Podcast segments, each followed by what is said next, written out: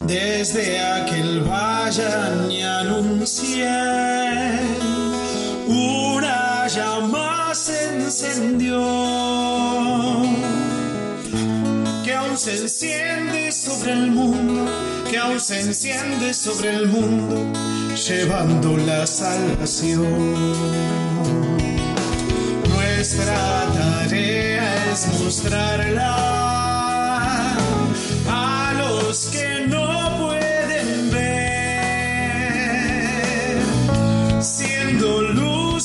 en el mundo, siendo luces en el mundo, por Cristo con él y en él, de norte a sur, de este a oeste, vamos andando caminos de encuentro, vamos buscando, vamos descubriendo las voces de aquellos que anuncian el reino. Norte a sur, de este a oeste, vamos andando. Muy buenas noches, comenzamos aquí Caminos de Encuentro por Radio María Argentina. Como cada lunes los estamos acompañando hasta las 22, recorriendo juntos estos caminos de la Iglesia en nuestro país desde la sede de la Conferencia Episcopal Argentina. Padre Maxi, ¿cómo estás? Buenas noches. Buenas noches, Pedro, ¿cómo estás vos? Muy bien, gracias a Dios, en esta, ya ingresando en esta segunda quincena, esta segunda mitad del mes de diciembre y ya muy cercanos también a esta fecha tan linda que vamos a celebrar dentro de un poco más de una semana nada más, que es la Navidad. Exactamente, ¿no? ya con un diciembre que nos da algo de tranquilidad porque al terminar las clases es verdad que la calle está un poquito más tranquila, ya los chicos están de vacaciones. Por ahora acá en Buenos Aires nos trata sin mucho calor esta semana, la pasada fue un poco más intensa, pero bueno, también ya entrando en lo que vamos a conversar seguramente hoy, que es la novena de Navidad, ya estamos cercanos a los días de más importantes en este diciembre, que son los días de Navidad. Claro, mañana comienza esta semana previa, ¿no es cierto? Como es habitual en el tiempo litúrgico, al 17 de diciembre, ya con las lecturas especiales y estos textos tan lindos que nos van recordando el anticipo ya de, de la Navidad. Exactamente, ¿no? Y bueno, y con todas las cosas propias de, de los cierres de año de la gente, que seguramente vas terminando alguna comida con el trabajo, con los amigos, preparando también las fiestas. Nosotros acá también en la conferencia episcopal preparando la reunión de la comisión permanente que va a ocurrir mañana y el miércoles. Así que bueno, un diciembre que hasta último momento es un mes intenso siempre. Bueno, habrás visto, padre, en- hablando de esto, el pesebre que tenemos en la puerta del ingreso a la conferencia episcopal, ¿no? Con luces, las acabo de ver ya. Ah, sí, sí. Y con mucha gente que se para detrás ahí de la reja, saca fotos, reza. Bueno, una cosa interesante siempre Claro. los pesebres en la vía pública, ¿eh? Les comentamos a nuestros oyentes que la sede de la conferencia episcopal es una casa muy antigua, fue residencia presidencial, eh, tiene, bueno, un ingreso muy, muy lindo, este, de parque, y allí entonces eh, está ubicado entonces este pesebre con imágenes tamaño natural, son imágenes muy grandes que ya desde hace algunos, algunos años se, se, digamos, engalanan de alguna manera este, este ingreso en este tiempo de, la Navidad, y bueno, y provoca eso, que sea un, un lugar y un motivo también para la oración. Nos damos cuenta cómo en el medio de una ciudad y sobre todo en esta zona céntrica de Buenos Aires, que es convulsionada, la gente se detiene, mira las imágenes, la gente, bueno, se acerca, algunos piden permiso para poder ingresar y sacarse fotos. La verdad que es un signo muy, muy lindo y muy importante el poder tener el pesebre y no solamente aquí en la conferencia episcopal, sino nos imaginamos también cuántos pesebres a lo largo y a lo ancho del país. Con esta característica que decís, Pedro, y que me parece muy bueno rescatarlo, ¿no? Que el pesebre no es solamente para las casas o para dentro de los templos, sino es un signo visible, ¿no? Es un signo que nos habla también, en cierta manera, de una iglesia en salida, ¿no? Esto de poner los signos en la vía pública, que la gente pueda encontrarse con lo verdadero de la Navidad, ¿no? Que a veces Claro.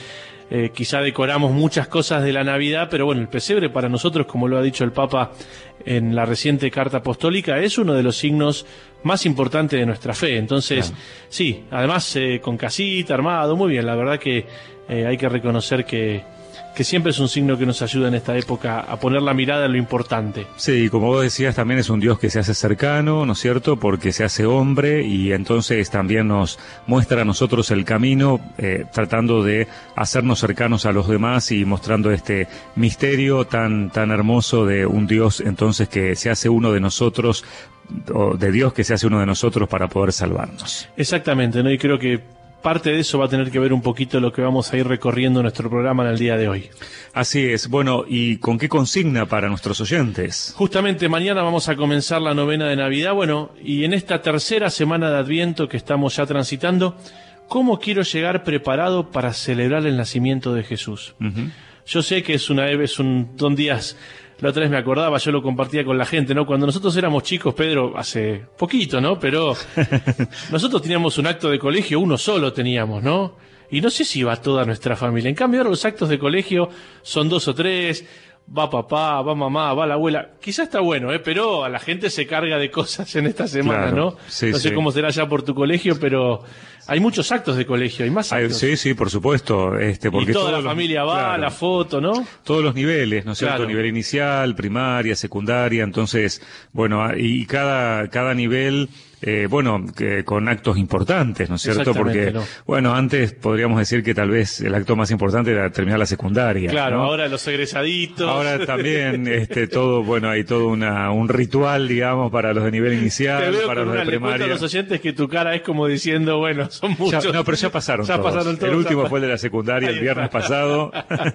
ya pasaron todos. Porque ahora hay egresaditos, egresados, egresados de secundaria, ¿no? Cada uno tiene su remera, cada uno tiene su acto, ¿no? Pero bueno. Pero en lo que no estoy de acuerdo con lo que decías es que estamos más tranquilos en esta época. Te, puedo asegurar que los que tenemos. Yo decía del tráfico. Claro. Yo no tengo colegio, Los que tenemos colegio están todos los chicos que tienen que rendir con un nivel ah, de locura, de histeria, de. Y algún papá preocupado también. Por supuesto, claro que sí. Entonces hay menos, hay menos, pero los que quedan están, digamos, con los pelos de punta tratando de. Hay menos tráfico por los colegios, pero adentro de los colegios.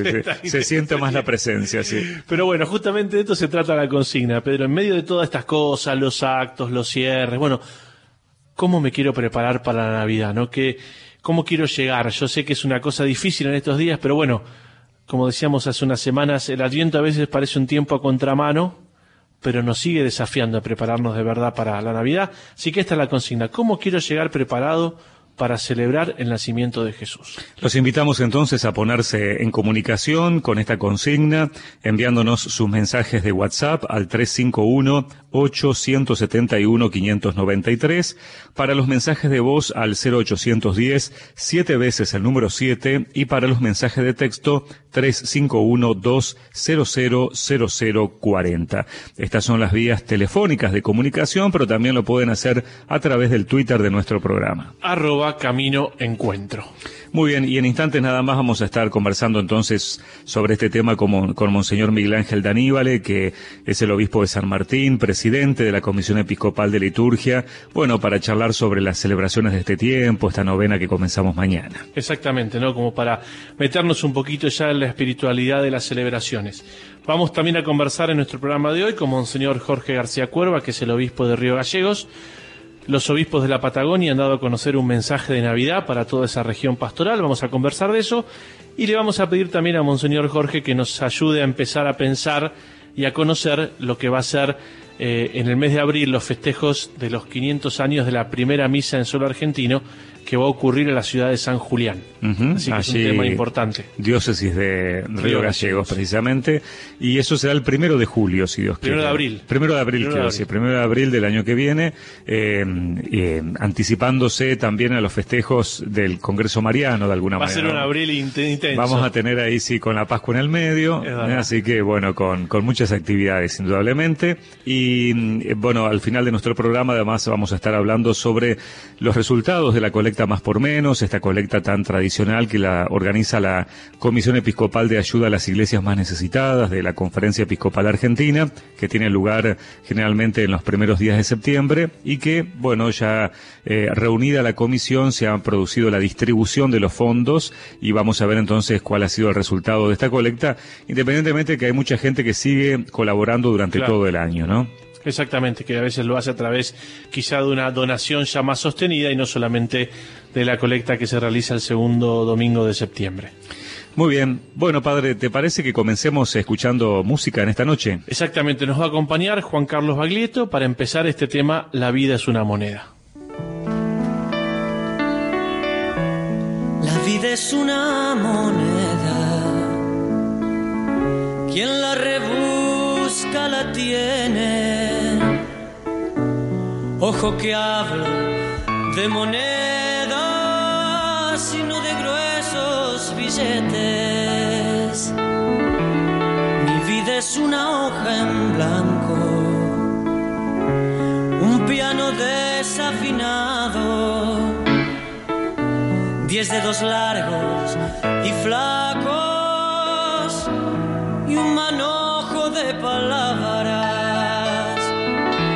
Solo se trata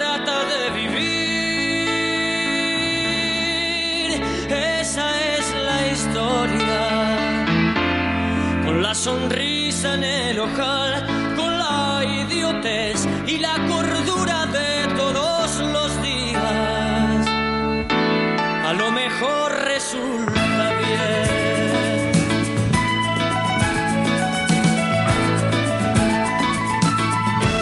La gente sueña que sueña, la calle sigue que sigue, el taxi gira que gira,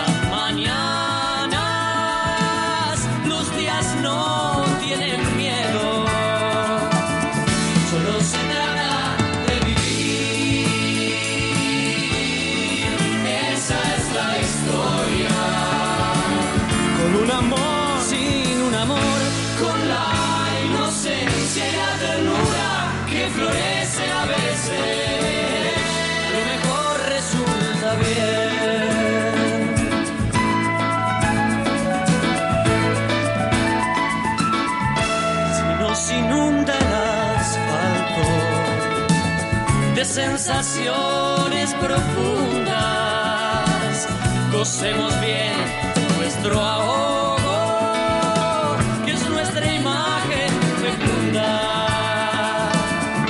La vida es una moneda, quien la rebusca la tiene. Ojo que hablo de monedas y no de gruesos billetes.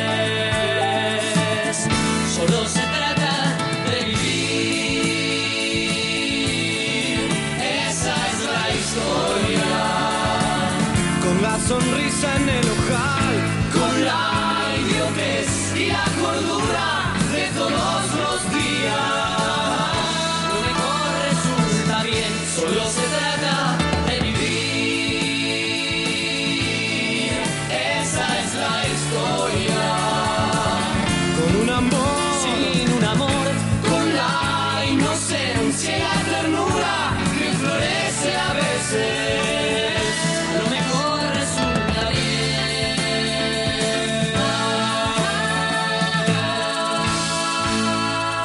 Estábamos escuchando la música en Caminos de Encuentro a través de la voz de Juan Carlos Baglietto, La vida es una moneda.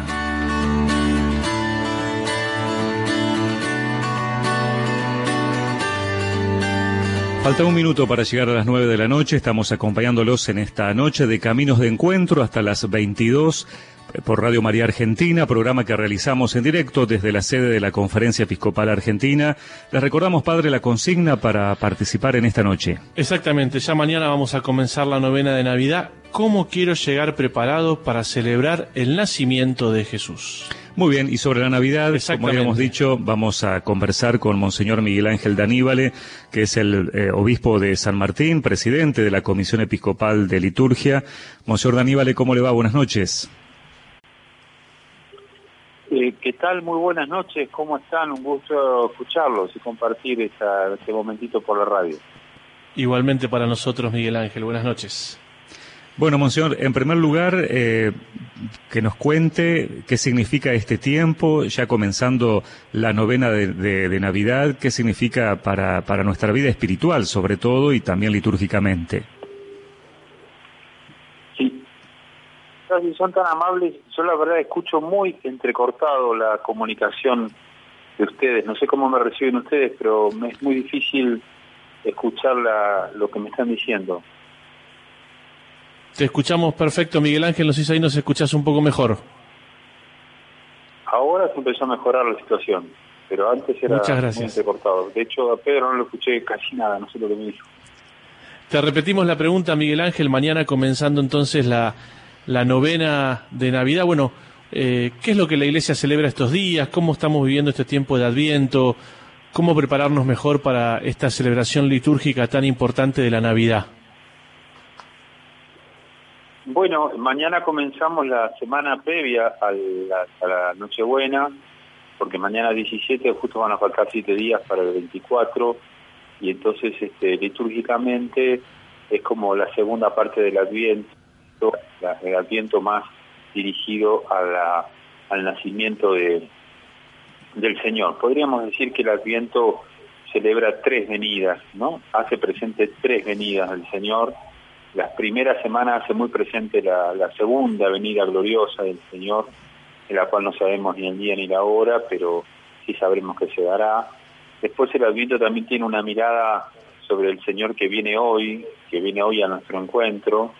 De hecho hay una oración muy linda en la misa, un prefacio que habla que el Señor viene a nuestro a cada a, nosotros en cada encuentro, en cada acontecimiento. Ese sería como el Adviento del presente. El otro sería el Adviento del futuro, el Adviento del, del Señor que, que llegará. Y también tenemos el Adviento, digamos, del pasado, el Adviento que mira y celebra a ese niño que se que nació en Belén, a ese Dios que se hizo niño y nació en Belén, ¿no? Eh, eh, Por eso a partir de mañana ya toda la orientación del Adviento va hacia ese misterio del nacimiento de Jesús. Pero si miramos las tres dimensiones del Adviento, tanto la del futuro, el que vendrá, la del presente, el que viene, y la del pasado, el que vino, vemos a un Jesús que, que vendrá, que viene y que vino, si al revés lo quieren, que vino, viene y vendrá un día. Entonces todo está centrado, todo está mostrado en este Adviento eh, en descubrir al Señor que viene, al Señor que está cerca. El Adviento es un tiempo corto, de hecho este año es uno de los más cortos porque son tres semanas nada más completas, de hecho estamos viendo la tercera semana completa y ya la semana que viene, el lunes es 23 y prácticamente ya el martes 24, así que termina el Adviento. Entonces, tener en cuenta esto, no como yo puedo en estas tres semanas o en esta semana, en este tiempito que nos queda del Adviento, descubrir al Señor que viene, no tener el corazón abierto, la disponibilidad para que yo lo pueda encontrar al Jesús que viene, al Jesús que aparece a través de las necesidades de la gente, apa- aparece a través de los enfermos, aparece a través de los más pobres, aparece en nuestras familias, aparece en nuestras comunidades, pero también aparece en la alegría, en, en- los objetivos cumplidos de un año, en los sueños que por ahí se alcanzaron, en las comunidades que planificaron cosas y pudieron encontrar también que las pudieron llevar adelante. Entonces, hay una frase linda del Adviento que siempre la escuchamos, que es esto, el Señor está cerca, ¿no? ¿Y qué significa el Señor está cerca? Uno dice, bueno, si ya se acerca el 24 de diciembre, se acerca la Navidad. Pero el Señor está cerca significa yo lo tengo cerca al Señor, eh, está cerca mío, camina conmigo, lo descubro a cada paso. Entonces ahí descubrimos cómo la espiritualidad cristiana y la del Adviento nos ayuda a tener los ojos bien abiertos y a descubrir a ese Señor que al lado nuestro nos alienta, nos anima y bueno, estando resucitado está presente y sigue siendo compañero de camino. Creo que el Adviento tiene toda esta dimensión y fundamentalmente una dimensión de esperanza, de alegría, de ánimo. Todos los textos hablan de eso, tengan ánimo, tengan esperanza, les está por llegar la salvación. Entonces, si bien ese Cristo ya vino, que ya nació, la salvación que nos alcanzó en la cruz y en la resurrección es la constante gracia que acompaña nuestra vida. ¿no? Parece que por acá, por estos rasgos, podemos descubrir cómo vivir el Adviento vivir esta última etapa y prepararnos a, la Navidad que se acerca. Monseñor, y la pregunta sería, en esta época del año donde todo el mundo está cerrando cosas con festejos, despedidas, preocupado por los regalos, lo material, ¿qué estrategias podemos pensar para la gente para que realmente puedan vivir el adviento como un tiempo también espiritual?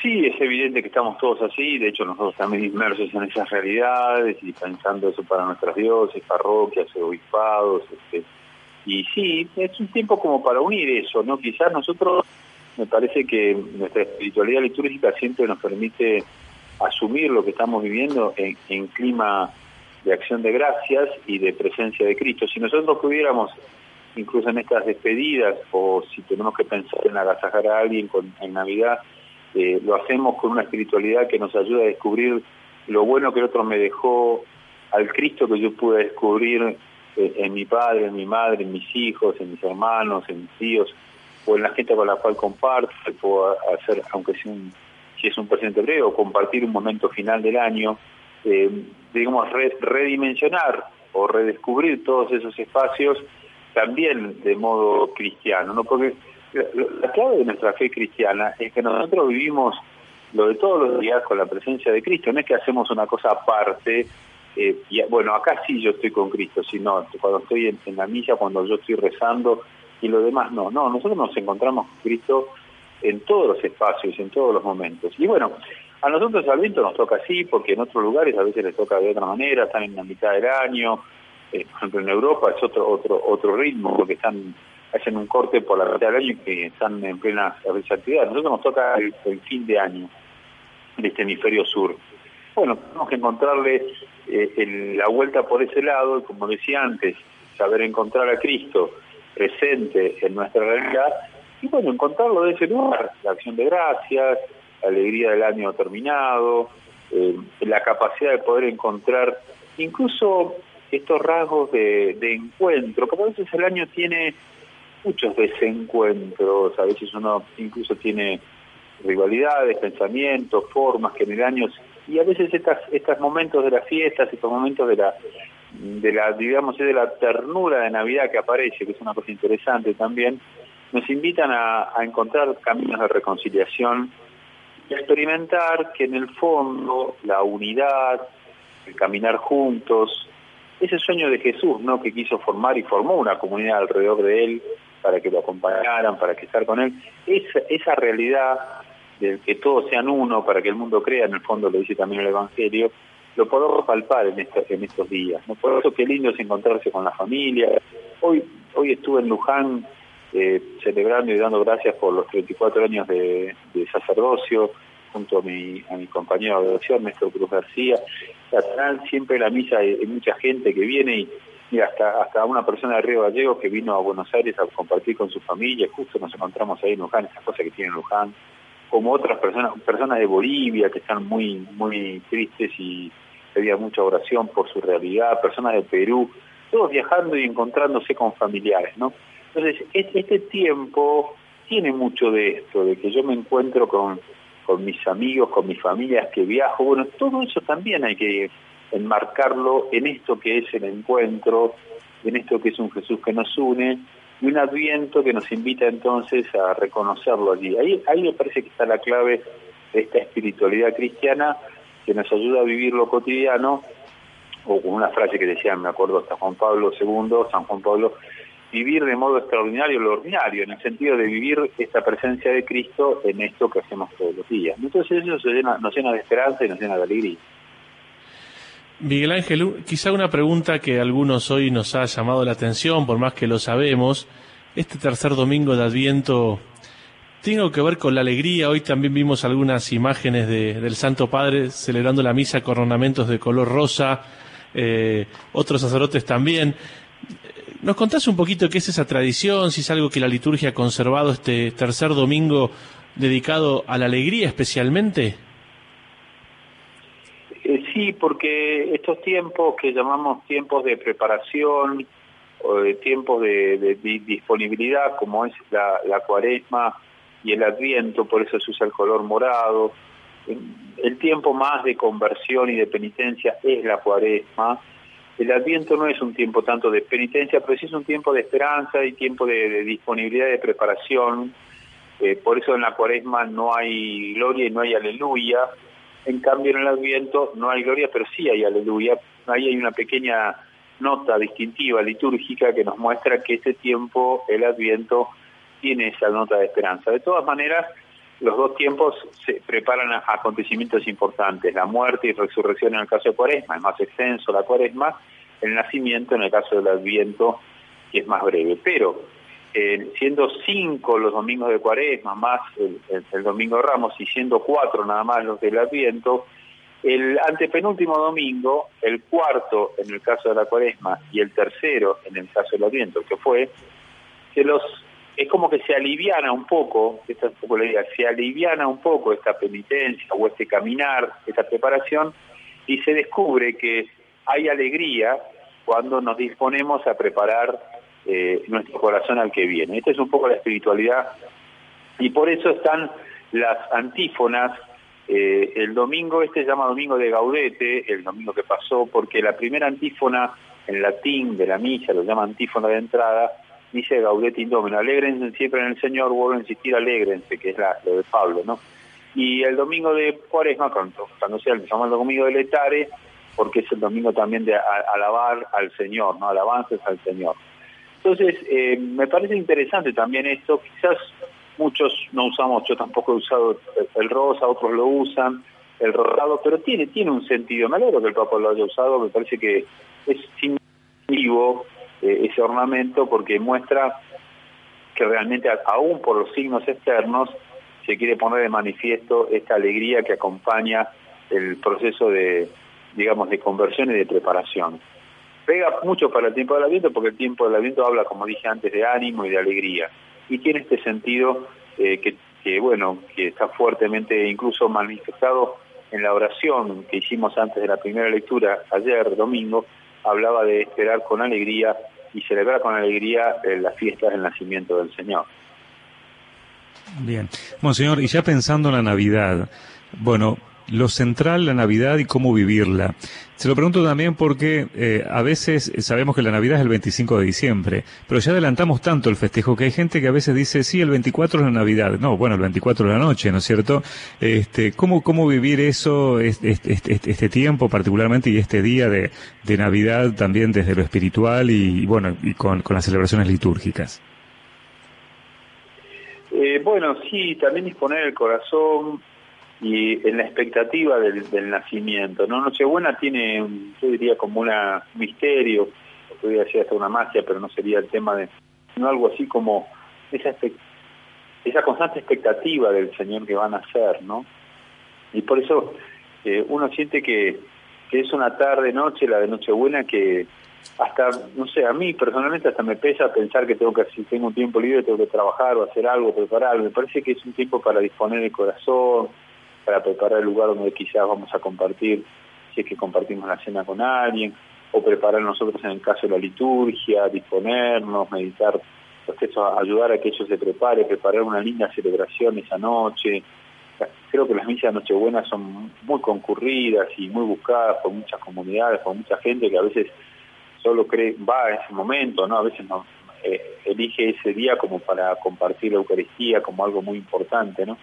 Por eso me parece que hay que disponer el corazón fundamentalmente para que ya el 24, que para muchos lugares incluso mucha gente trabaja a veces a la mañana nada más o, ya no, no trabaja, y disponer el día para, para celebrar el corazón, ir, ir disponiendo el corazón para un nacimiento, ¿no?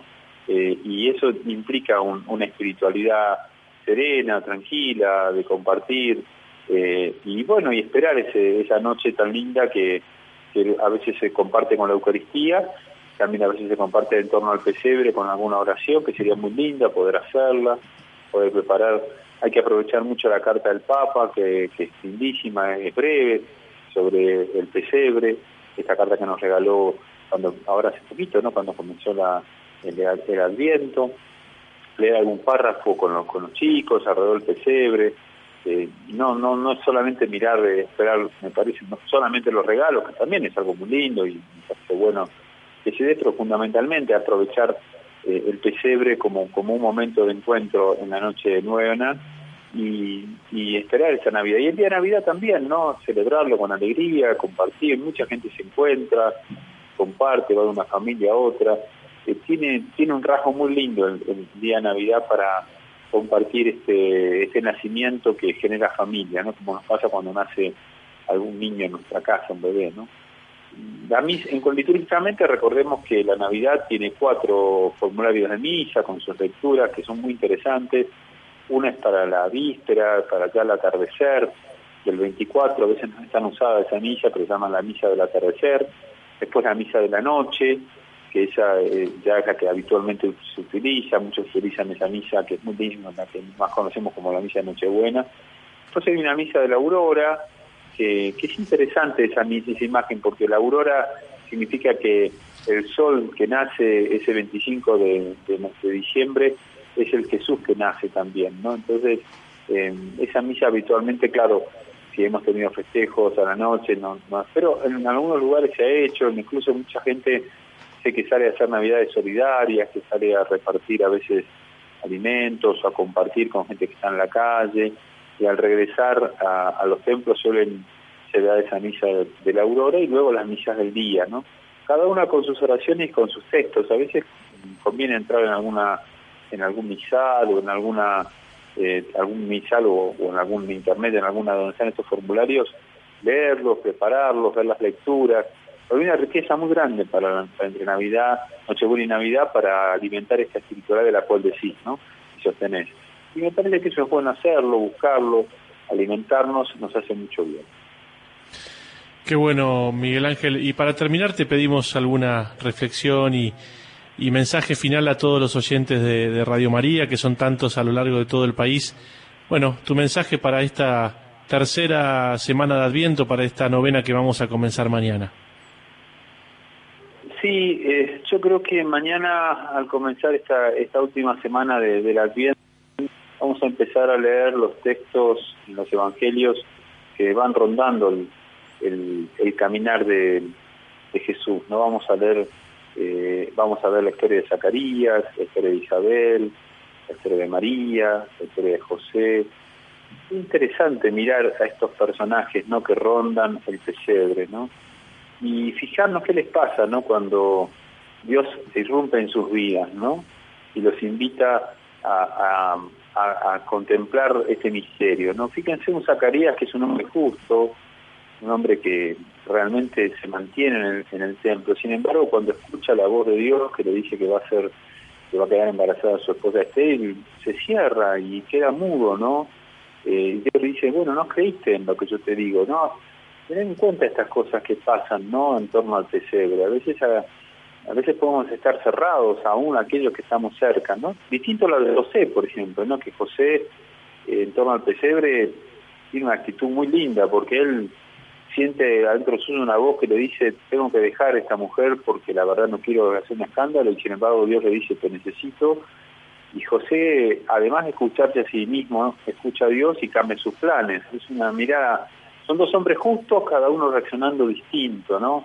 Me gusta cuando la escritura no esconde las actitudes humanas que todos podemos llegar a tener y sería lindo ver dónde nos reflejamos, ¿no? María libremente, lo de María es interesantísimo porque irrumpe algo totalmente inesperado como es un, embarazo del Espíritu Santo en su en su seno y ella que escucha, dialoga y, acepta, ¿no? Acepta la, irrupción de Dios de una manera tan tan interesante, ¿no? Eh, Isabel que se alegra con la visita de su de su prima y, irrumpe en el gozo y la alegría de escuchar a Dios. Y también está Juan Bautista, en estos días ha aparecido, apareció el domingo, y Juan, fíjense que preguntando si ese es el Mesías o no, al final termina encontrando su propia identidad, la gente hasta le va a decir, ¿vos sos el Mesías o no? Juan, no, yo no lo soy, eh, yo no soy digno de, desatar las sandalias del Mesías.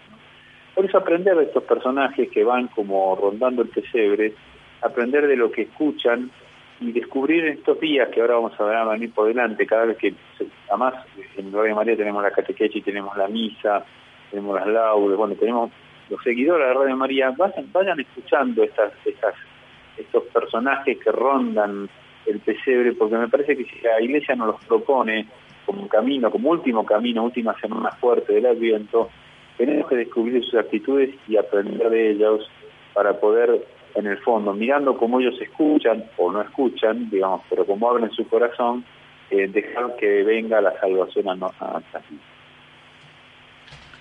Bueno, Miguel Ángel, te agradecemos muchísimo esta reflexión junto con nosotros y todos los oyentes, bueno, para empezar a vivir cada vez mejor este misterio de la Navidad que se acerca. Te agradecemos muchísimo el contacto con Radio María.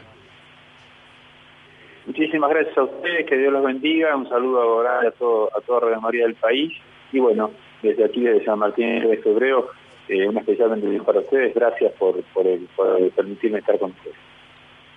Buenas noches. Estábamos escuchando a Monseñor Miguel Ángel Daníbale, que es el obispo de San Martín, presidente de la Comisión Episcopal de Liturgia, comentándonos con su sabiduría realmente y su conocimiento de cada elemento de la liturgia en este tiempo, ¿no? Que es muy rica y como bien decía él, nos prepara realmente, especialmente la palabra, ¿no? Hizo mucho hincapié en esto de la palabra para que nos vaya conduciendo estos días. Así es. Le recordamos a nuestros oyentes la consigna para participar en esta noche, eh, comenzando ya la, la, semana de la Navidad, cómo quiero llegar preparado para celebrar el nacimiento de Jesús, ¿no? ¿Cómo me puedo preparar?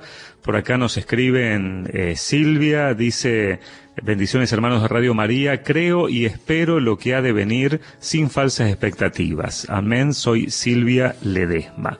Muchas gracias Silvia, es la forma de prepararse, de creer y esperar, ¿no es cierto?, lo que ha de venir sin hacerse muchas expectativas, sino precisamente buscando ese encuentro con el Señor. Como nos decía recién Monseñor Miguel Ángel, esto de preparar la venida del Señor en todo lo que tengamos que vivir estos días. Les recordamos que pueden comunicarse al 351-871-593 o al 0810, siete veces el número 7 o al 351-2000040. Continuamos, Padre Pedro, con la música. Hoy nos acompaña Juan Carlos Baglietto. Ahora vamos a escuchar cartas de un león a otro.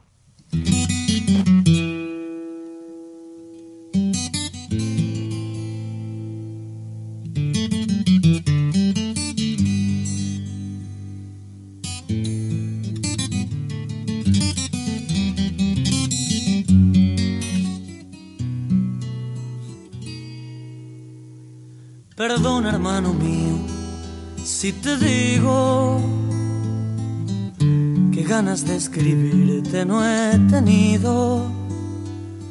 No sé si es el encierro, no sé si es la comida o el tiempo que ya llevo en esta vida. Lo cierto es que el zoológico deprime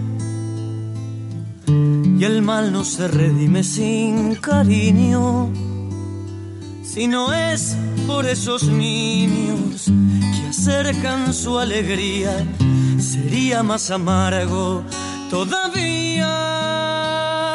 A ti te irá mejor, espero, viajando por el mundo entero, aunque el domador, según me cuentas, te obligue a trabajar más de la cuenta. Tú tienes que entender, hermano, que el alma tiene de villano al no poder mandar a quien quisieran. Descargan su poder sobre las fieras. Muchos humanos son importantes silla mediante. Látigo en mano, pero volviendo a mí, nada ha cambiado. Aquí desde que fuimos separados, hay algo sin embargo que noto entre la gente parece que miraran diferente sus ojos han perdido algún destello como si fueran ellos los cautivos. Yo sé lo que te digo, apuesta lo que quieras, afuera tienen miles de problemas. Caímos en la selva, hermano, y miran qué piadosas manos. Su aire está viciado de humo y muerte. Y quien anticipar puede su suerte, volver a la naturaleza sería su mayor riqueza. Allí podrán amarse libremente y no hay ningún zoológico de gente. Cuídate, hermano. Yo no sé cuándo, pero ese día. Estábamos escuchando la música junto a la voz de Juan Carlos Baglietto, Carta de un león a otro.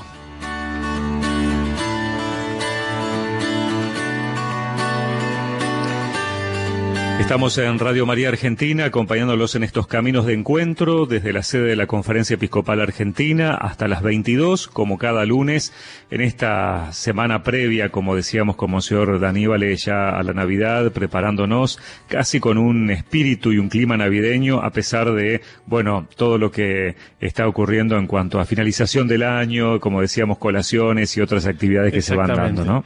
Por eso lo importante, como recién decía Miguel Ángel, es esto de prepararnos en lo que va pasando. En los es. acontecimientos que va pasando, ahí nos podemos encontrar con Jesús que viene. Bueno, y cada año los obispos de la región Patagonia-Comahue generalmente eh, dan a conocer un comunicado, un mensaje de todos los obispos eh, en relación a este tiempo de la Navidad. Por eso también ya lo han hecho público para este año 2019. Vamos a dialogar con eh, Monseñor Jorge García Cuerva, que es el obispo de Río Gallegos. Monseñor eh, Jorge, ¿qué tal? ¿Cómo estás? Buenas noches. Me parece que se cortó, ¿no? Sí.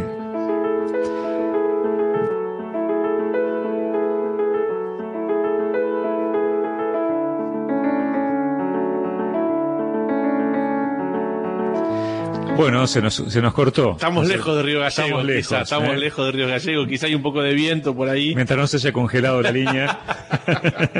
No, como bien decías, Pedro, los, los obispos de, de la Patagonia siempre hacen algún mensaje para, para Navidad. También lo hacen los obispos de la región Buenos Aires, que estos días lo, lo dan a conocer. Es un mensaje que siempre se graba en la asamblea plenaria del mes de noviembre.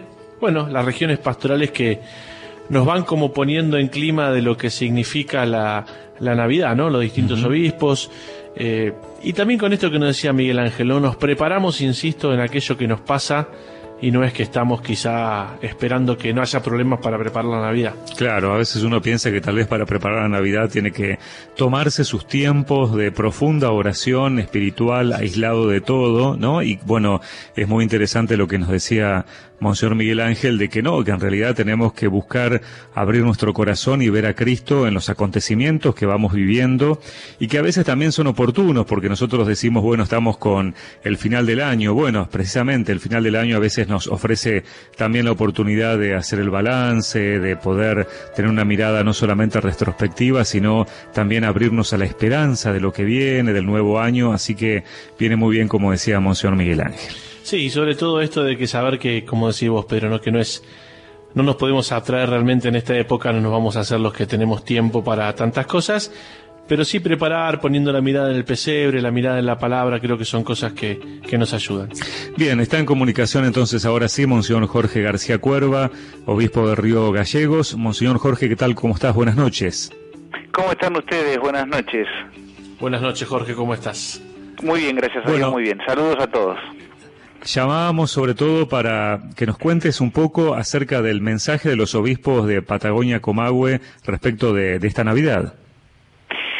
El mensaje de este año tiene, yo digo, como, como una línea de tensión y creo que tenemos que trabajar lo que llamamos nosotros tensiones creativas. Por un lado, hacemos un crudo análisis de lo que es la realidad eh, argentina, la realidad argentina muchas veces ligada a familias cuyos hijos pasan meses sin tener clase, ligada a jóvenes sin estudio ni trabajo, a migrantes angustiados, rechazados, a ancianos solos o desprotegidos. Y por otro lado hablamos de que queremos celebrar y festejar la Navidad. Parecería ser contradictorio, después de hacer un crudo análisis de cómo estamos viviendo, hablar de celebrar o festejar.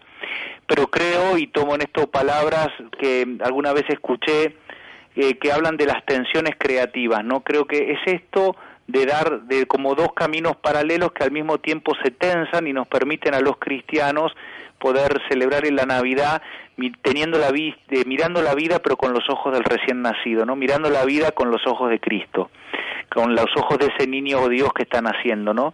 Y creo que ahí está el desafío de tener una mirada esperanzada y poder decir que celebramos y que festejamos la Navidad más allá de las dificultades, porque en medio de las dificultades está la vida. No sé si he sido claro, ¿no? Digo, entonces, como estas dos tensiones que vivimos describiendo crudamente una realidad, pero al mismo tiempo hablar de celebración y festejo.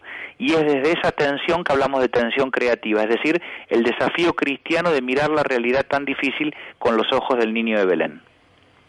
Exacto, Jorge, y, y claramente esto me imagino que tiene que ver con una reflexión que han hecho los, obispos eh, sobre la situación quizás social y particular de las diócesis de, de la Patagonia y vemos que insiste mucho también en el tema de la violencia, ¿no? La agresión física, la intolerancia. Esto, esto brota también, me imagino, de la reflexión de ustedes como pastores en, el sur de nuestro país, ¿no?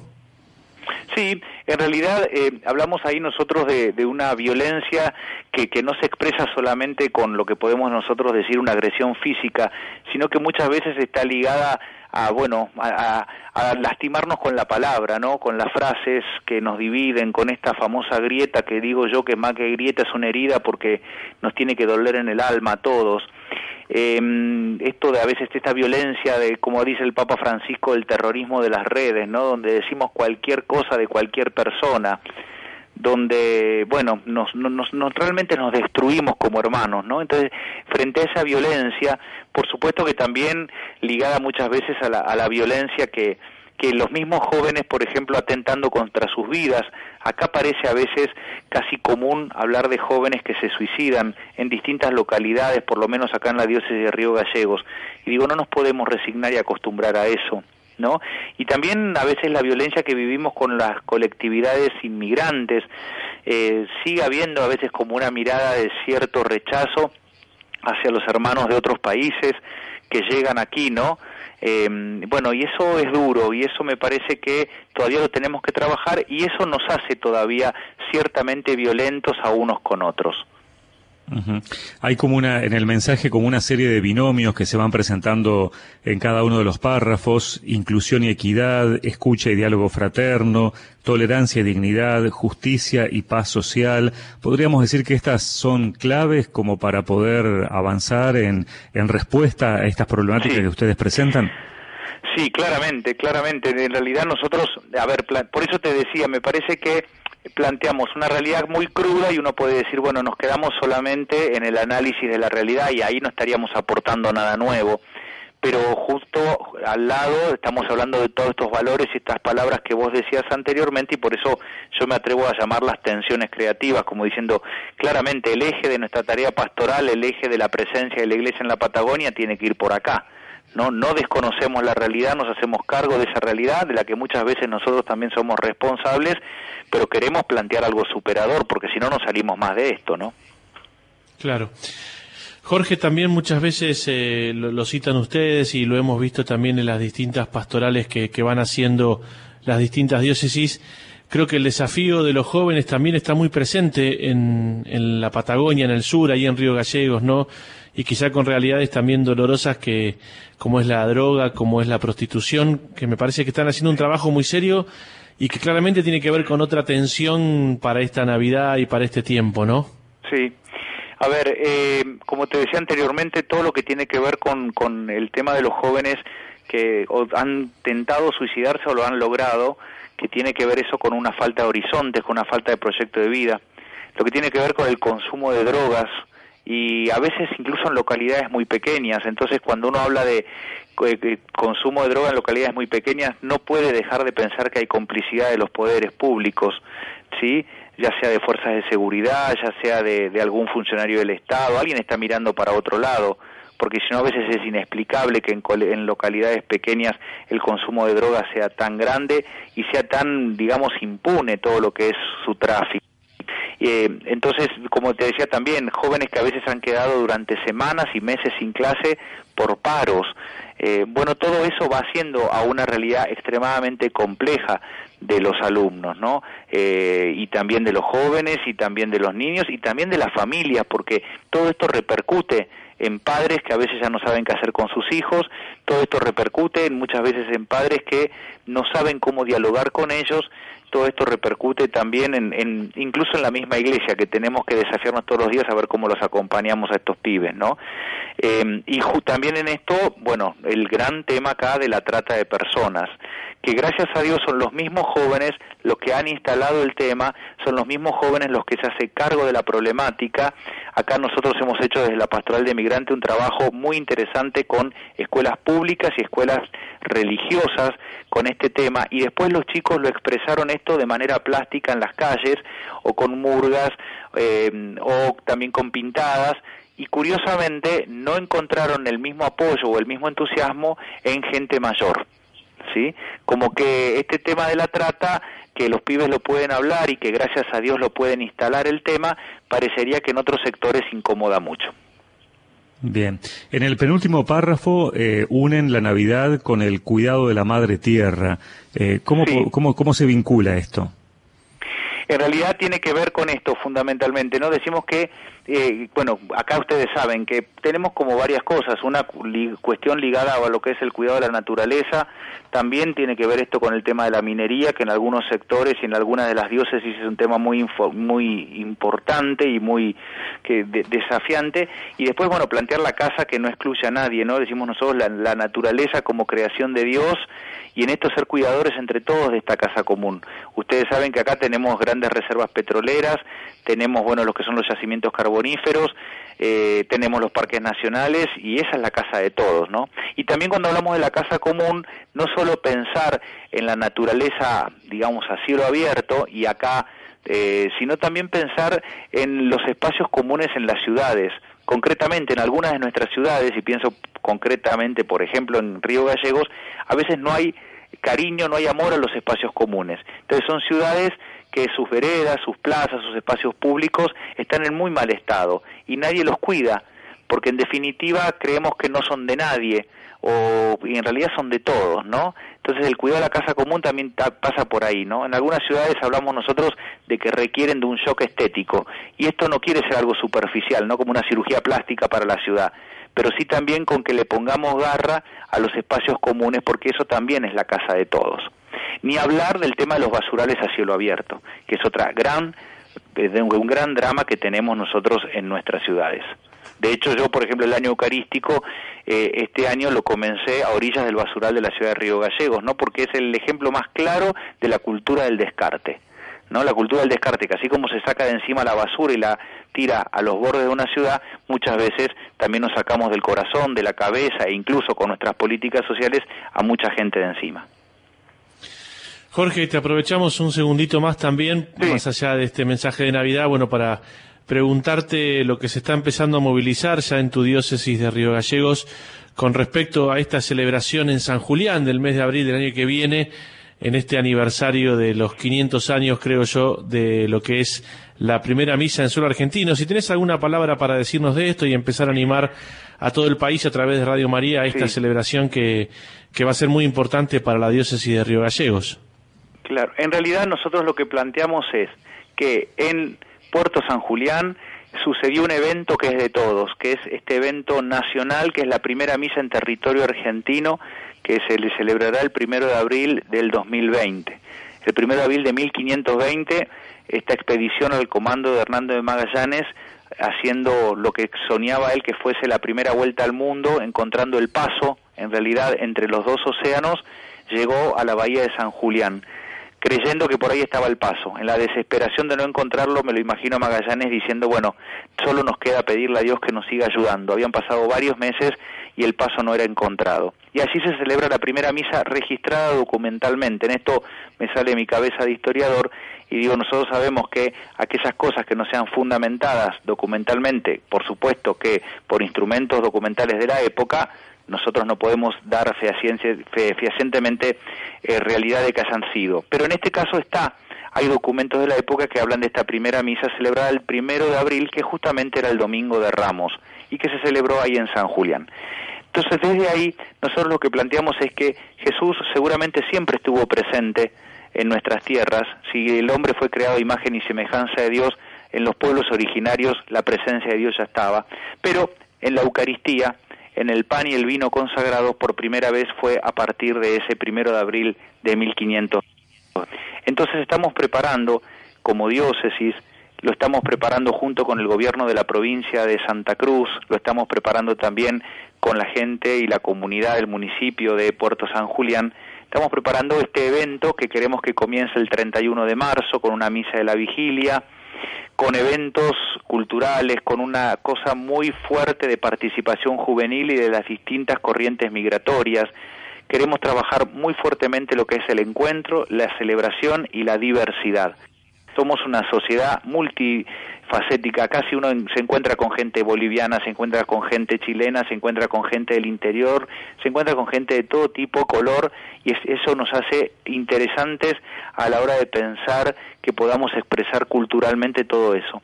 Y después el primero de abril el Papa Francisco ha nombrado un legado pontificio que ha sido como su representante, que será un cardenal que nos va a acompañar y seguramente presida la misa del primero de abril. Y también después durante la tarde espacios culturales, espacios juveniles que estamos armando entre todos. Entonces decimos, fue en San Julián, pero no es el evento de San Julián, es el evento de toda la Argentina. Entonces los invitamos a todos. Por supuesto que sabemos que estamos lejos, Sabemos también que eh, a fines de abril se celebra el Congreso Mariano en Catamarca, pero bueno, aquellos que puedan, aquellos que nos quieran acompañar, están más que invitados a este, vuelvo a repetir, evento nacional que será la celebración de los 500 años de la primera misa en territorio argentino. Qué bueno. Jorge, te agradecemos mucho esta comunicación telefónica y te pedimos al final entonces un mensaje para, para esta Navidad. Eh, bueno, les agradezco a ustedes de corazón. Yo el mensaje sería fundamentalmente esto, ¿no? Por un lado, tratar de mirar la realidad a veces tan cruda con los ojos del niño Jesús. Por eso, como los obispos de la Patagonia, decimos que queremos celebrar y festejar Navidad. Y que eso no nos resulte contradictorio, sino que nos resulte desafiante de cómo podemos celebrar y festejar en un contexto a veces tan difícil. Yo escribí una tarjeta de Navidad que le he enviado a mucha gente aquí en la diócesis y quizás te pueda hacer la síntesis final. Yo le pedía, ponía, niño de Belén, te pedimos que con tu llanto nos despiertes de la indiferencia y podamos ayudar al que más sufre. ¿no? Entonces, bueno, que el llanto del niño de Belén nos sacuda, que el llanto del niño de Belén nos rompa esa indiferencia que a veces tenemos y podamos comprometernos con los que sufren. Bien, muchas gracias y buenas noches. ¿eh? Muchas gracias, Jorge. Buenas noches, muchísimas gracias a ustedes y saludos a toda la audiencia. Gracias. Monseñor Jorge García Cuerva, obispo de Río Gallegos, comentándonos entonces acerca de este mensaje que han dado a conocer los obispos de la región Patagonia-Comahue. Y esto de empezar a conocer esta presencia que va a tener fuertemente la Iglesia de Río Gallegos en todo el país con esta celebración de los 500 años de la primera misa en suelo argentino. 21 a 43 minutos. Antes de la música, padre, te comento algunos eh, mensajes de los oyentes. Eh, por aquí nos escribe Carmen, dice, creo y estoy segura que un Salvador nacerá para redimirme. Y dice Carlos Gustavo Díaz, buenas noches, Padre Pedro y Padre Maxi, además de la oración, lecturas, yo me preparo visitando a enfermos o llamando por teléfono para estar presente, aunque sea escuchándolos. Y por último, salgo a caminar con mi nieto de 8 años, aprovechando sus vacaciones. Bendiciones a todos, soy Carlos Gustavo de Merlo San Luis, gracias por la música. Qué bueno. Muchas gracias, qué hermoso Merlo San Luis, ¿no? Lindísimo. para salir a caminar. Exactamente, dicen que siempre es un, lindo, muy, un clima muy lindo, dicen. sí, sí, realmente, y un paisaje además precioso. Así que muchas gracias, Carlos Gustavo, por, por tu mensaje y qué bueno que te puedas ir preparando así también para la Navidad. Vamos entonces al próximo tema musical. Vamos a seguir escuchando a Juan Carlos Baglietto ahora en Eclipse de Mar.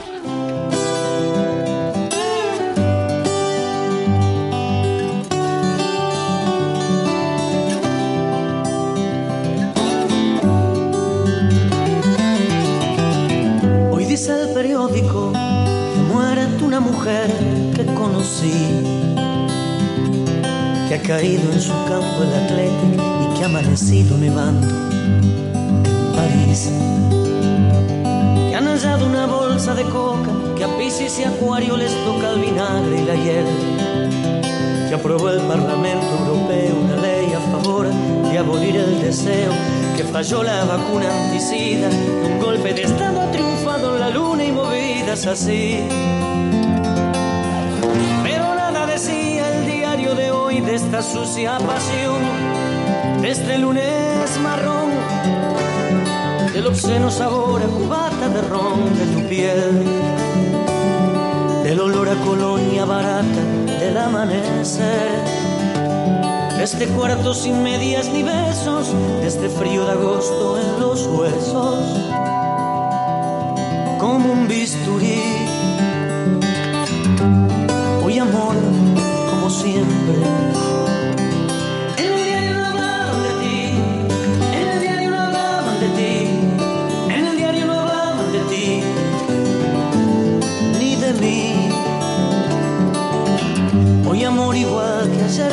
Siempre.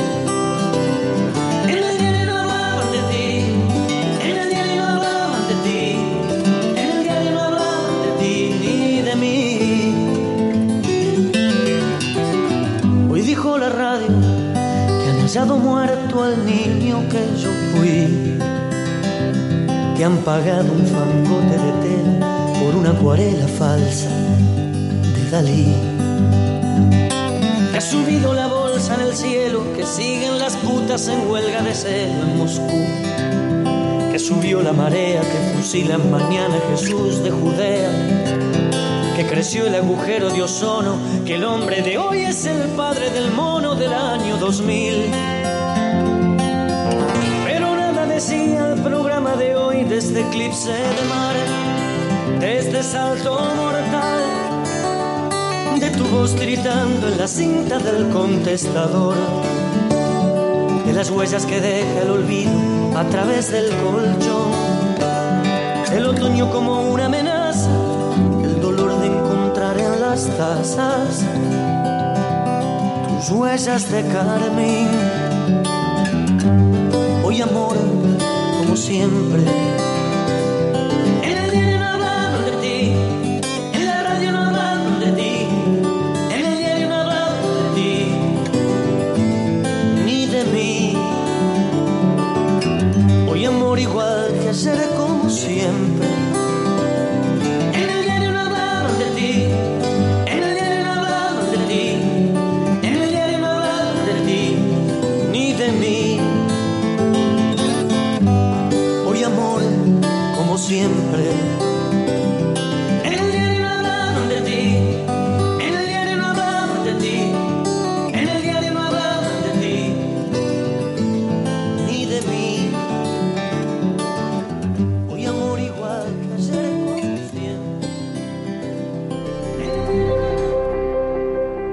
Estábamos escuchando la música junto a Juan Carlos Baglietto y el tema Eclipse de Mar. Faltan 12 minutos para llegar a las 10 de la noche. Estamos en Caminos de Encuentro por Radio María Argentina, acompañándolos en esta noche de lunes. Y padre, mañana vamos a tener la reunión, la tercera del año, que es en realidad la número 182 de la Comisión Permanente. Exactamente, mañana la reunión siempre prevista para el mes de diciembre, del martes al miércoles al mediodía, se junta la comisión permanente presidida por Monseñor Oscar Ojea, que es el presidente del episcopado. Bueno, es una reunión de cierre de año, también para preparar alguna cuestión que haya quedado de la última asamblea plenaria, algunos temas que siempre los obispos conversan en el tradicional intercambio pastoral, que tiene que ver con conocer no solamente la realidad de las diócesis de la Argentina, sino también de las distintas comisiones episcopales. Dentro de la comisión permanente están los presidentes de las comisiones. Bueno, y después algunos temas que son propios también de las reuniones de obispos, como es eh, votaciones y algunas otras cuestiones que tienen que ver con el funcionamiento de la conferencia episcopal y algunos temas también como el catecismo argentino, también algún tema de la Comisión Episcopal de Ministerios que tiene que ver con la distribución del clero, una reunión de fin de año pero que siempre también es productiva. Muy bien. Bueno, hoy vamos a estar conversando después también sobre la eh, visita al presidente de la Nación, ¿no? el próximo miércoles. Así es. Bueno, antes vamos a conversar con eh, Luis Porrini, que es el administrador de la colecta Más por Menos, organizada esta colecta, como recordamos, por la Comisión Episcopal de Ayuda a las Iglesias Más Necesitadas de la Conferencia Episcopal Argentina. Eh, Luis, ¿cómo estás? Buenas noches. Buenas noches, ¿cómo están ustedes? Bien, bien, acá este, este, con esta colecta bendita que es la número 50 y que a pesar del difícil año, eh, bueno, puedo decir que creció casi un prácticamente un 30%, y aunque todavía no cerró, ¿no? Porque hasta fin de año se siguen recibiendo donaciones y entran en el presente ejercicio, ¿no? La presente colecta. ¿Y cuáles fueron entonces los resultados? Hasta, bueno, la colecta ya se, se distribuyó la parte más importante de la colecta, ya se hizo el día 6 de diciembre la reunión, se reunió la Comisión Episcopal en la conferencia y se asignaron eh, ayudas a las 25 diócesis más necesitadas, nuevitas, porque nuevito es lo elenco, porque esto se renueva cada seis años y las 25 diócesis fueron renovadas, salvo algunas que han dejado de ser y pasaron a una prioridad especial dentro de las menos necesitadas y el ingreso de otras dos. Eh, con todo, las diócesis más necesitadas recibieron un total de ayudas que asciende a la suma de 42 millones 250 mil para las 25, divididas en sus cinco prioridades. Esto en un principio. Después, además de atender a las más necesitadas, que todo esto que reciben lo van a aplicar durante el año 2020 en sus proyectos pastorales y sociales en todas las diócesis, estas 25, se han otorgado ayuda a 203 proyectos presentados por el resto de las diócesis. Estas, a su vez, estas diócesis menos necesitadas, fuera de aquellas 25 que nombraba primero, se subdividen en las 10 prioritarias, que son las que figuran a continuación de las más necesitadas en el ranking que se utiliza para determinar este, ranking de diócesis, ¿verdad? Y estas diócesis son beneficiadas con eh, eh, son prioritarias frente a las otras y se le asignan un monto importante que para que no se produzca un corte abrupto entre las 25 más necesitadas y la siguiente, que sería la 26. Entonces se ha creado desde la última reunión de comisión permanente a propuesta de la comisión episcopal este nuevo elenco que produce una pequeña meseta para después sí recaer en las últimas diócesis de las menos necesitadas pero que también reciben ayuda no de la cantidad de aquellas de aquellas eh, con todo, eh, se ha, dado una ayuda al 6 de diciembre de eh, aproximadamente un total que ya les estoy diciendo. Se otorgaron a diciembre 56.930.000, incluida una ayuda por catástrofe, una ayuda por, por emergencia y catástrofe otorgada durante el año, de 200.000, lo que hace un total la distribución a la fecha de 57.130.000 pesos. Eh, y esto ha sido un crecimiento importante con respecto al año pasado, no solo en la colecta, sino también en la distribución, obviamente. Qué bueno, Luis. Así que estamos contentos porque con esto no se solucionarán los problemas en las diócesis, pero creo que ayuda a paliar definitivamente eh, muchos este, problemas que pueden surgir, no tanto en lo pastoral como en lo social, ¿no? Eh, y en la movilidad del sacerdote, la, la atención y la formación de agentes de pastoral, por el lado de, de este tema, después la atención a hogares, comedores, etcétera, como se suele hacer para atender la parte social en cada región más necesitada y aún de las otras este, de proyectos. Exactamente, Luis. ¿Y por qué no nos contás, quizá para los oyentes que, que colaboran a lo largo de todo el país y nos escuchan a través de Radio María, algunos ejemplos que tengamos así en general de proyectos que se suelen eh, acompañar, digamos, con, con, la colecta más por menos, eh, cosas concretas, salones parroquiales. ¿Qué, ¿Cuáles son algunas de las cosas concretas que en algunas diócesis se hacen eh, con esta colecta? Bueno, la colecta apoya, dentro de la promoción humana y social, apoya, como decíamos, hogares, este, comedores escolares, por otro lado, atiende a la salud también, atendiendo a salas de primeros auxilios o en lugares, todo ubiquémonos siempre en lugares más necesitados, ¿verdad? Claro. Eh, salones multiuso, esto en gran cantidad, porque el salón multiuso es muy este, aplicado por las diócesis, porque esto resuelve muchos inconvenientes, sobre todo en los lugares de campaña, donde no hay una presencia permanente, ese salón tiene la capilla al lado, o si no la tiene se celebra misa en el mismo saloncito. Y bueno ahí se congrega se, se protege a los niños también porque sirve como comedor como taller de arte y oficio eh, en fin hasta como sala velatoria en algunos lugares no que no las tienen.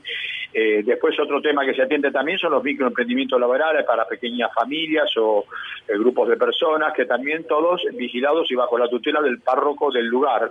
Y obviamente en una supervisión general de la diócesis eh, entre otras cosas también se atiende, se asiste mucho a la movilidad, tanto en lo social como en la pastoral. Eh, que en el interior los caminos no son muy buenos, las distancias son grandes, por ejemplo en Esquel, en, la zona de Comodoro Rivadavia, estos los caminos son de ripio en la mayoría de los casos, y bueno, ahí se lleva no solo la palabra del Señor, sino también se lleva el bolsón con días o con materiales didácticos, etcétera, y esto requiere un apoyo también en la movilidad, ¿no? El desgaste de los neumáticos en estos casos se los ayuda y bueno, es, es sin fin de la cantidad de proyectos, ¿no? Porque eh, eh, abarca prácticamente todo lo que sea social y, y bueno, la, y después el apoyo incondicional a, la, a, la, los agentes de pastoral en, en, toda esta zona, ¿no? Religiosas, religiosos que colaboran y a los sacerdotes, obviamente, en, su, en todas sus comunidades, ¿no? De la parroquia dirigirse a 20 o 30 comunidades que tienen muchos y visitarlas a todas, bueno, también se los asiste en esa movilidad que decía antes y en la atención también de la, la parte de de elementos y, y, todo lo que sea, después también en la preparación de cursos, eh, congresos, etcétera, también lo apoya más por menos, ¿no? Son pequeñas cantidades que van haciendo un todo que a lo largo del año es importante, ¿no? Porque se le da mucha importancia y mucho valor a todo esto que se entrega y, se, y en el interior se lo hace rendir bien. Bien, y recordamos que la gente puede seguir aportando para la colecta durante todo el año, ¿no? Exactamente, esto es un punto importante. Justamente después de la distribución ha, ingresado más dinero, gente se informa ¿no? este, de lo que se ha hecho y la gente bueno ve que esto llega al destino donde se promete eh, y justamente esta rendición de cuentas que ahora es parcial y luego en febrero marzo con el rinde de cuentas definitivo será total con el detalle este, bueno hay gente que se entusiasma a recibir esto y bueno lo lee en alguna de nuestras este, eh, eh, la parte social y las redes y bueno, y recibimos donaciones y la colecta va de primero de enero de un año al 31 de diciembre, que es cuando finalmente se cierra, ¿no? Y bueno, ustedes saben que el 70% va a las más necesitadas y después hay un 20% que va a los proyectos de las otras diócesis y con el resto se reserva para, para situaciones de emergencia o catástrofe durante el año y para la preparación de la próxima colecta. Así que esperamos en la colecta próxima, que es la número 51, también contar con el apoyo de todos y bueno, y principal de los medios que nos difunden desinteresadamente esto, ¿no? Eh, que es muy importante y si no, no podríamos llegar a cada rinconcito como pretende llegar y de hecho llega más por menos. Muy bueno, Luis. Bueno, te agradecemos, Luis, y también le contamos a nuestros oyentes que la rendición que han preparado y estos números de los cuales vos también hablaste, bueno, en la página de la conferencia episcopal y también en las distintas redes sociales de, la colecta más por menos lo pueden encontrar para, bueno, también la gente conocer todo esto que se hace y especialmente ver, como bien decís vos, eh, que esto llega realmente a lugares que se necesita. Así que te agradecemos mucho, Luis, esta comunicación y bueno, y contarnos los frutos de lo que ha sido esta 50, el 50 aniversario de la colecta más por menos. Muchas gracias. Muchas gracias a ustedes. Bueno, pasaba Luis Porrini, el administrador de la colecta nacional más por menos, bueno, contándonos qué bien hace esto, que todo ese esfuerzo que hace la gente, bueno, esto va realmente a la ayuda concreta a regiones más necesitadas, a las diócesis más necesitadas, esta tarea que anima ya hace tanto tiempo esta Comisión Episcopal de Ayuda. Así es. Bien, nos estamos despidiendo ya de nuestro programa, pero recordamos entonces, como decíamos antes, el miércoles la Comisión Ejecutiva va a presentar los saludos de Navidad al presidente de la Nación, ¿no? Exactamente, el próximo miércoles a las 11 horas en la Casa de Gobierno se va a producir la primera reunión con el nuevo presidente Alberto Fernández, seguramente acompañado de alguno de sus funcionarios y del secretario de culto con la comisión ejecutiva de la Conferencia Episcopal Argentina, como tradicionalmente siempre se hace en el mes de diciembre. Muy bien, agradecemos a todos los oyentes que nos han escrito, nos han enviado mensajes. Aquí leemos uno más. Soy María José de La Plata, Villa Elisa. Quisiera preparar mi corazón como un pesebre, un lugar que, a pesar de sus miserias, está abierto y expectante al advenimiento del Redentor y que la entrega, el dolor y la misericordia del Señor haga de esta miseria una casa común para proteger la vida e ir al encuentro del hermano perdido. Muchas gracias María José, gracias también a todos los oyentes, tenemos otros mensajes que lamentablemente ya no tenemos más tiempo para, para compartir. Agradecemos a toda la gente de Radio María que siempre nos acompaña en la parte técnica y en la parte operativa, a Ramiro Figueroa como nuestro operador y bueno, y a todos los que nos ayudan cada lunes a poder estar en el aire. Muy bien, nos reencontraremos el próximo lunes ya prácticamente a horas de la Navidad. Así es. El próximo lunes a las eh, 20.45 aquí en Radio María Argentina en Caminos de Encuentro.